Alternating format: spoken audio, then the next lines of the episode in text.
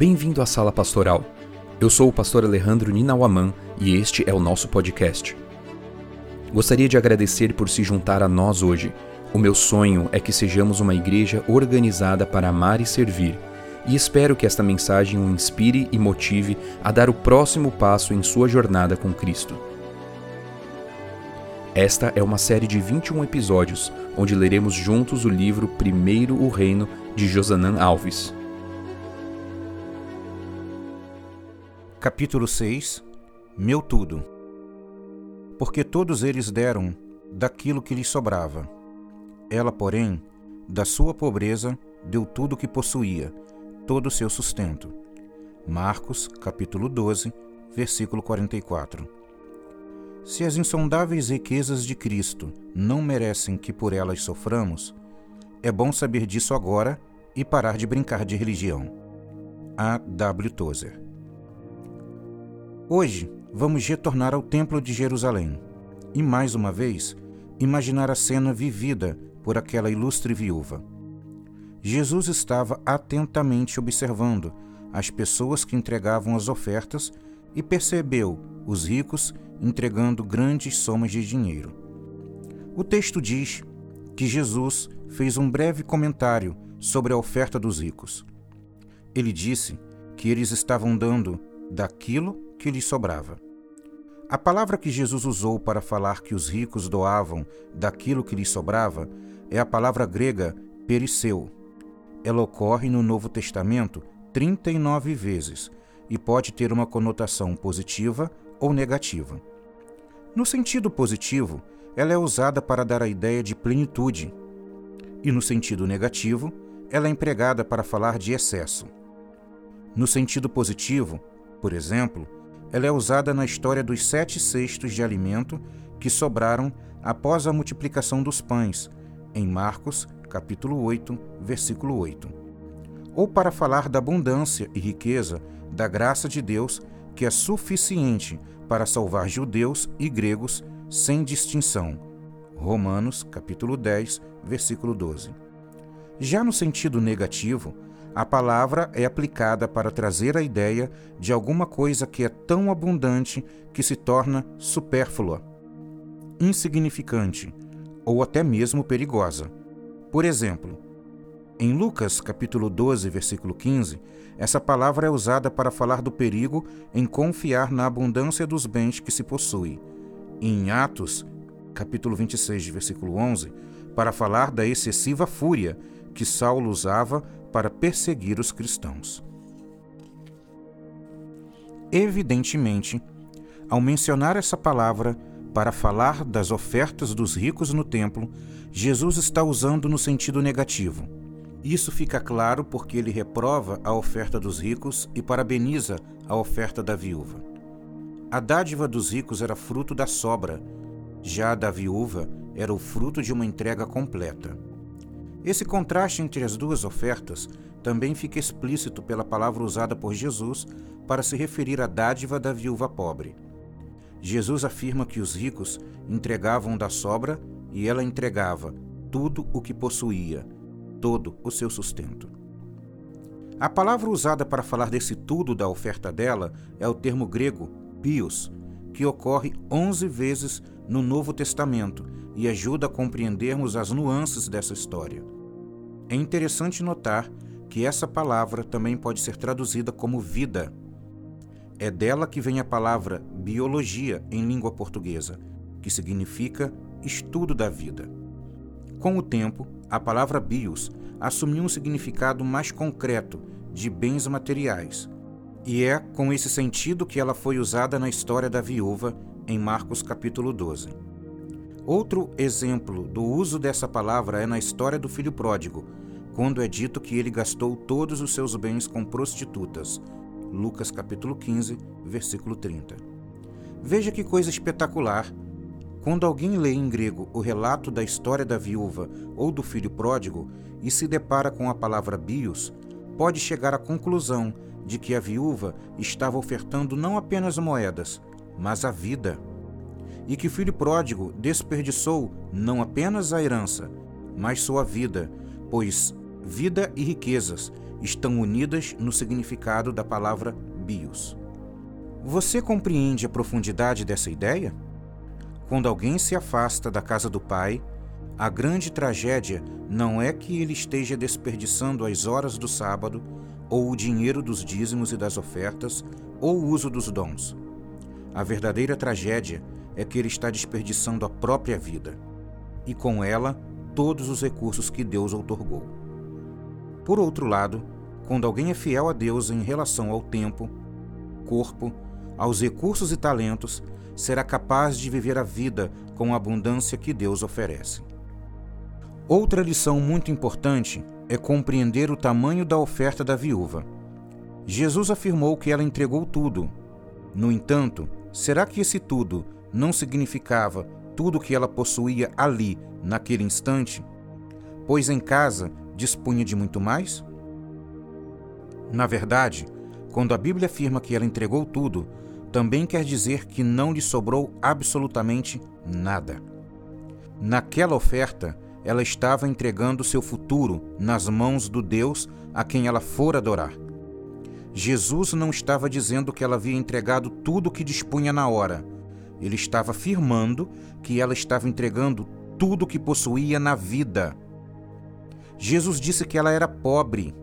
A palavra grega usada nesse verso é ptokos, que retrata alguém necessitado de esmolas para sobreviver. Provavelmente ela não tinha o dinheiro nem para a próxima refeição. Vamos ser sinceros. Isso não parece absurdo? Será que é isso que Deus realmente espera de nós? Que entreguemos absolutamente tudo? A Bíblia pode nos ajudar a responder esses questionamentos com vários exemplos. Um dia, Deus apareceu a Abraão e pediu que ele entregasse uma oferta. Deus não pediu os bens materiais de Abraão, nem seus servos. O pedido de Deus foi claro e específico. Ele disse: ofereça em sacrifício seu filho, seu único filho, Isaque, a quem você ama. Gênesis capítulo 22, versículo 2. O que você acha que Deus realmente estava pedindo a Abraão? Estava pedindo tudo. Certa vez, um jovem que possuía muitas riquezas foi falar com Jesus e perguntou o que fazer para ganhar a vida eterna. Ele recebeu a seguinte resposta: Se você quer ser perfeito, vá, venda os seus bens, dê o dinheiro aos pobres e você terá um tesouro nos céus. Depois, venha e siga-me. Mateus, capítulo 19, versículo 21. O que Jesus estava pedindo para aquele jovem? Tudo. É interessante notar que quando o jovem retirou-se triste, porque era dono de muitas propriedades, Jesus não correu atrás dele e disse: Volte, fique tranquilo. Eu estava falando por parábolas. Você só precisa entregar os dízimos e as ofertas, e está tudo bem. Não. O dinheiro havia se tornado um Deus na vida daquele jovem, e apenas uma entrega completa seria aceitável. Se lermos a Bíblia honestamente, iremos chegar à conclusão de que Deus realmente quer tudo. Por esse motivo, ele parabenizou a viúva por entregar tudo. Ela é o padrão de entrega que Deus espera de cada um de nós. Certo dia, uma mãe de cinco filhos, ao ouvir um sermão, decidiu entregar o que possuía como sacrifício pela causa de Deus. Ao voltar para casa, ela procurou entre os seus pertences algo que pudesse entregar, mas percebeu que sua pobreza extrema não lhe permitia dispor de nada que fosse útil ou valioso. De súbito, ela observou seus cinco filhos, três meninas e dois meninos. Ela então foi ao seu quarto e fez a seguinte oração: Senhor, não possuo riquezas materiais que possam ser usadas na tua causa, mas tenho cinco filhos e neste momento os dedico às missões. Usa-os como missionários. Alguns anos depois, todos os seus filhos começaram a servir a causa de Deus como missionários. Uma história como essa é emocionante, não é? É esse tipo de entrega completa que a história da viúva nos convida a fazer. Não é apenas uma questão de quanto você devolve de dízimos e ofertas, ou quantos sábados você guarda, ou que tipo de comida você come. É uma questão de entrega completa. Tudo o que temos e somos precisa estar nas mãos do Senhor. Precisamos entender que Deus quer tudo e que enquanto não entregarmos tudo, na verdade, não estamos entregando nada. O inimigo quer nos enganar, nos fazendo pensar que a entrega de uma parte do que temos já é o suficiente. Às vezes, nós nos auto-enganamos ao pensar que entregar apenas uma parte do que temos ou somos é o bastante. Quando eu era criança, nas salinhas da escola sabatina, nós cantávamos uma música sobre o sábado que dizia: Um, dois, três, quatro, cinco, seis para nós, e o sétimo é para Cristo. Eu cresci cantando essa música e pensando que Deus cabia apenas no sábado e os outros dias eram meus. O sábado era o dia do não fazer e os outros seis dias, como eram meus, eram os dias do tudo pode. Não concordo com o conceito dessa música. Biblicamente, não deveríamos transmitir a ideia de que em uma semana Deus só quer um dia e os outros são completamente meus. Deus quer que eu aprenda a andar com Ele todos os dias, não apenas no sábado. Preciso buscar a Deus desfrutar de Sua presença, fazer o culto pessoal e familiar no domingo, na segunda, na terça, na quarta, na quinta, na sexta e no sábado. O sábado é um dia exclusivo para estar na presença de Deus, mas não é o único dia para isso. Certo dia, eu conversava com um amigo e experiente pastor sobre a minha preocupação com a pequena quantidade de adoradores nos cultos de oração de quarta-feira. Ele me fez refletir com as seguintes palavras: Minha grande preocupação não é com a igreja vazia nos cultos de quarta-feira, mas com a igreja cheia nos sábados pela manhã, mas cheias de pessoas vazias de Deus, por terem passado a semana toda longe dele.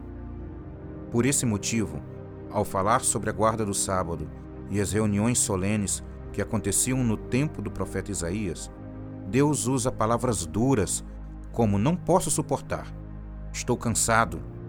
Quando multiplicam as suas orações, não as ouço. Confira em Isaías, capítulo 1, versículo 13 a 15.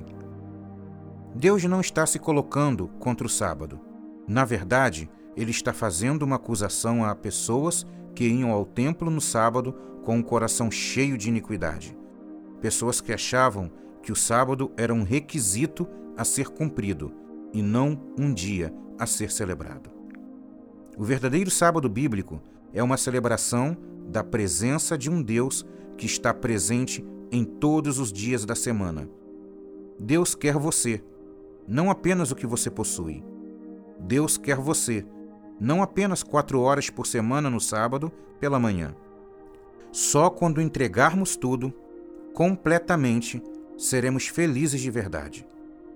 A mesma coisa acontece em relação a nossos recursos financeiros. Deus quer tudo que possuímos.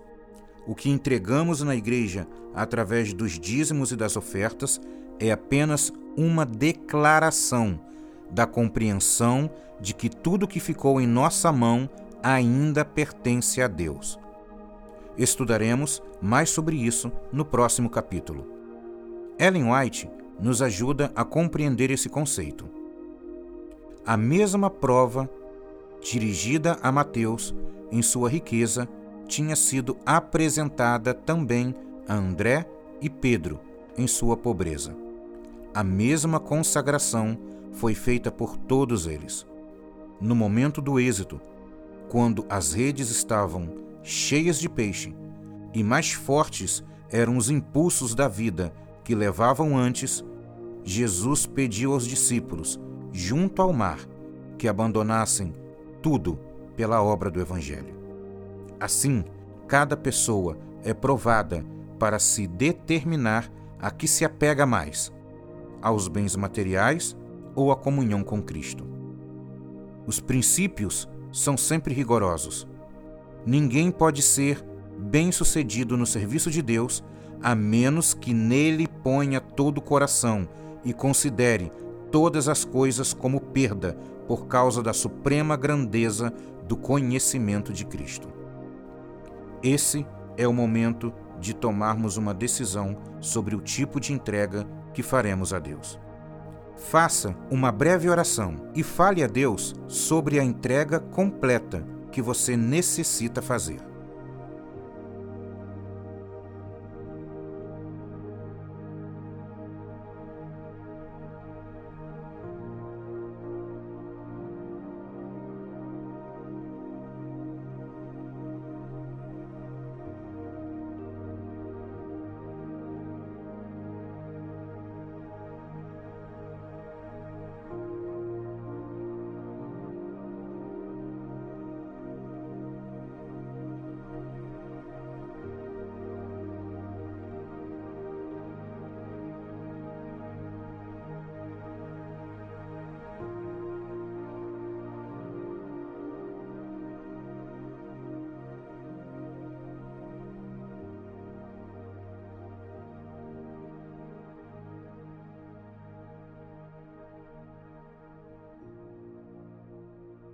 Este capítulo teve a narração de Edson Andrade.